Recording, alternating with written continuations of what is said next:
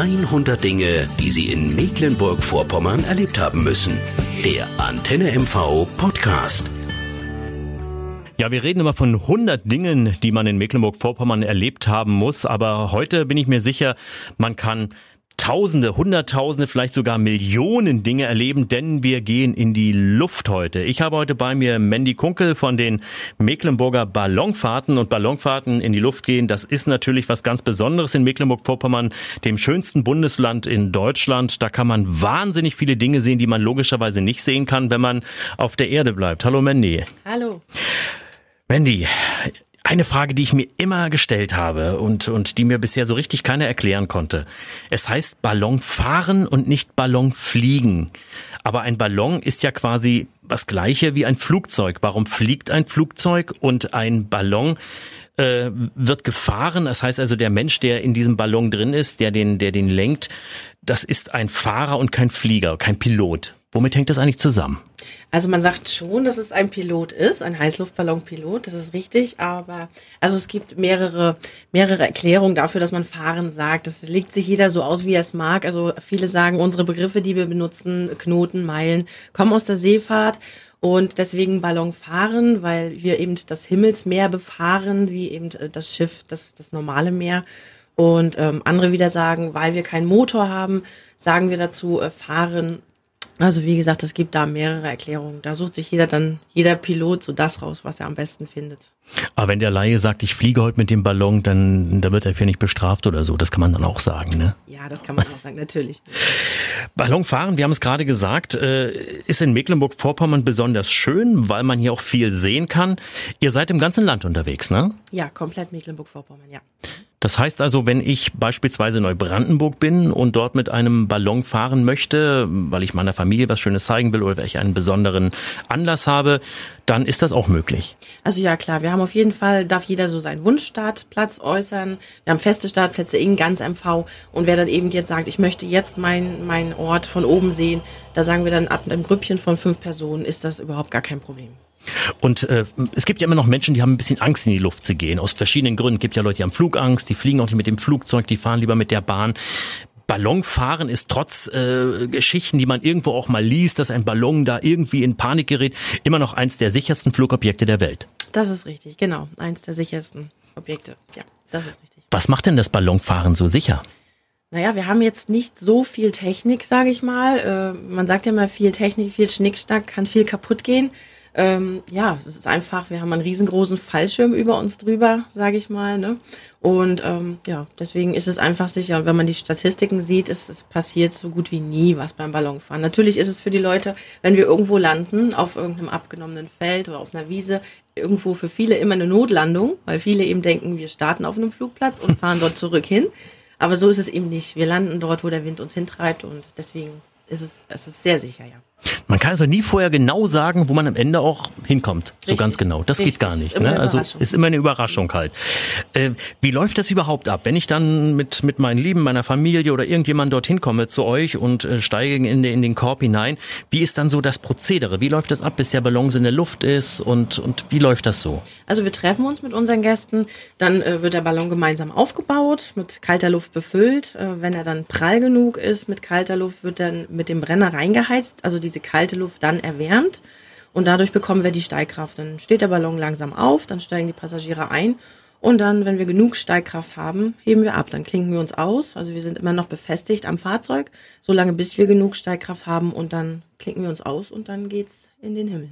Und man muss Zeit mitbringen. Das ist nicht in einer halben Stunde beendet, das ganze Ding. Nein, also in der Luft sind wir eine gute Stunde und alles in allem muss man so drei bis maximal vier Stunden einplanen.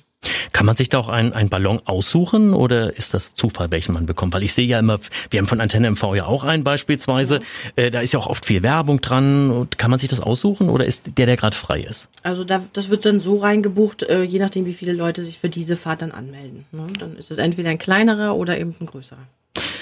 Was ganz Besonderes ist die Champagnertaufe. Das kennen bestimmt ganz viele nicht.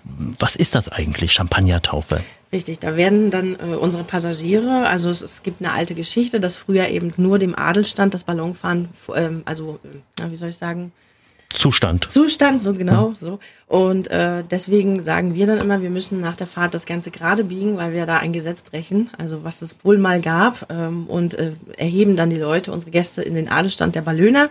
Und das wird eben zünftig mit Champagner und Feuer wird das ähm, gemacht.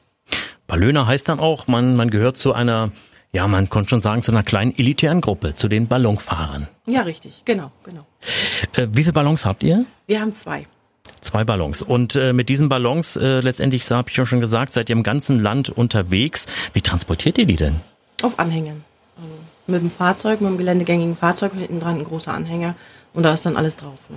Wir haben ja derzeit super Temperaturen. Wir sind jetzt gerade im August hier 30 Grad. Ist das äh, kein Wölkchen ideal eigentlich für das Ballonfahren oder wünscht ihr euch eigentlich eine andere Thermik, andere Temperaturen? Nein, also so an sich ist das Wetter perfekt. Ähm, es darf eben nur der Wind nicht zu sehr äh, anziehen, so wie es jetzt momentan gerade abends immer sehr ist, dass wir sehr starken Wind kriegen. Aber ansonsten ist es so, so muss man sich das vorstellen. Mhm. Gibt es denn auch äh, klimatische Bedingungen, irgendein Wetter, wo man sagt, mm -mm, da ist es besser, man bleibt auf der Erde? Also ganz klar bei Gewitter. Ne? Da äh, lässt man die Finger von. Also selbst wenn wir schon eine Gewitterwarnung bekommen und auch selbst wenn kein Gewitter dann eintritt, aber da sagen wir dann lieber sicher am Boden als unsicher in der Luft.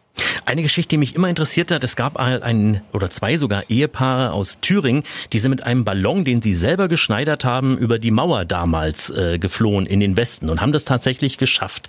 Äh, da habe ich mich immer gefragt, man muss die doch hören. Man muss die doch sehen, beispielsweise auch. Was für ein Risiko geht man da ein? Die haben den Ballon selber genäht. Ist das denn eine spezielle Seide, die man da auch braucht? Oder kann das mit jedem Stoff? Und wie viel Stoff braucht man überhaupt für so einen Riesenballon?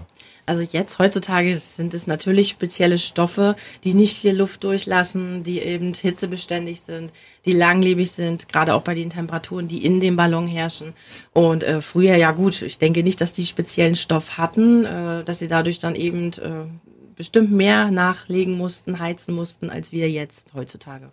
Wie heizt ihr? Womit heizt ihr? Mit einem Gasbrenner. Also Ganz normaler Gasbrenner. Genau. Also Und es ist schon direkt für einen Heißluftballon ein Brenner. Ne? Und da ist auch immer genug Gas drin. Das reicht dann auch immer. Weil ihr braucht ja ständig Wärme. Ist ja nicht wie beim Flugzeug, dass man noch gleiten kann. Wenn die Wärme weg ist, dann ja, sollte es schnell runtergehen. Also wir haben äh, Gasflaschen dabei, die dann, wo der Brenner angeschlossen wird und äh, da haben wir immer ausreichend mit, ja. Wie oft bist du selbst schon mitgeflogen? Ich selber, oh Gott, ähm, ja, fünf, sechshundert Mal vielleicht. Oh, das ist dann schon ein, ein, ein ja, es gibt dann noch Titel irgendwie. Ballona haben wir ja gesagt, sind die kleinen. Ist dann schon ein goldener Stern irgendwie so auf der Schulter nee, oder? Das nee. gibt's leider nicht. Und, und wenn man so oft schon über dem Land unterwegs war, gibt es dann so eine, so eine Lieblingsecke, die man sich besonders gerne anguckt? Eigentlich ist es alles schön. Also hier bei uns in Mecklenburg-Vorpommern sowieso. Es ist wirklich alles sehr, sehr anspruchsvoll und toll. Die Seen, selbst die Wälder, was man alles zu sehen bekommt, die Küste. Also eigentlich ist es alles schön, ja. Wie bist du zum Ballonfahren gekommen? War das mal so, weil du selbst mal irgendwo mitgefahren und gesagt hast, das wäre auch was, was ich beruflich gerne machen würde wollen, oder? Das ist entstanden durch meinen Vater. Der hatte ein Unternehmen in Leipzig, ein Luftfahrtunternehmen und ja, klar, dann immer mitgefahren und dann irgendwann war ich alt genug und dann hieß es so, jetzt mache ich das auch. Und jeder kann bei euch mitfahren? Jeder kann mitfahren, genau. Also Alter gibt es keine Begrenzung nach oben, nach unten. Ja, wir sagen immer, die äh, Kinder sollten so 1,20 Meter sein, aber ansonsten kann jeder mitfahren, der nicht gerade frisch operiert oder schwanger ist. Auch gehandicapte Leute? Auch, na klar. Ja, dann ist bloß noch die Frage, wo findet man euch? Wie kann man euch erreichen? Wo kann man euch buchen? Also jederzeit telefonisch oder eben auf unserer Homepage äh, mecklenburgerballonfahrten.de. Ähm, ja, also dann. Oder in unserem Büro in Schwerin zum Beispiel. Muss man groß voranmelden? Wir sind gerade in Corona-Zeiten. Muss man bei euch einen Mundschutz auch tragen? Wie, wie läuft das? Ja, Mundschutz ist Pflicht momentan, das ist ganz klar. Und äh, der Abstand sollte weitestgehend eingehalten werden vor und nach der Fahrt. Während der Fahrt geht es natürlich nicht. Äh, ansonsten ist der Mundschutz eigentlich das Einzige. Ja, dann bleibt nur zu hoffen, dass ihr möglichst viele Ballonfahrer, möglichst viele Balloner hier noch äh, habt. Und gibt's bei euch irgendwie so ein Ritual oder einen Spruch, den man sagt? Bevor also, man wir haben so einen Taufspruch, wenn wir dann gelandet sind und, und mit den Gästen anstoßen, sagt man dann so Glück ab, gut Land. Dann würde ich sagen, Glück ab, gut Land. Dankeschön. Danke. Tschüss. Tschüss. Neugierig auf Mecklenburg-Vorpommern geworden? Noch mehr Geschichten über die schönsten Dinge bei uns im Land hören Sie in der nächsten Folge der Antenne MV Podcast.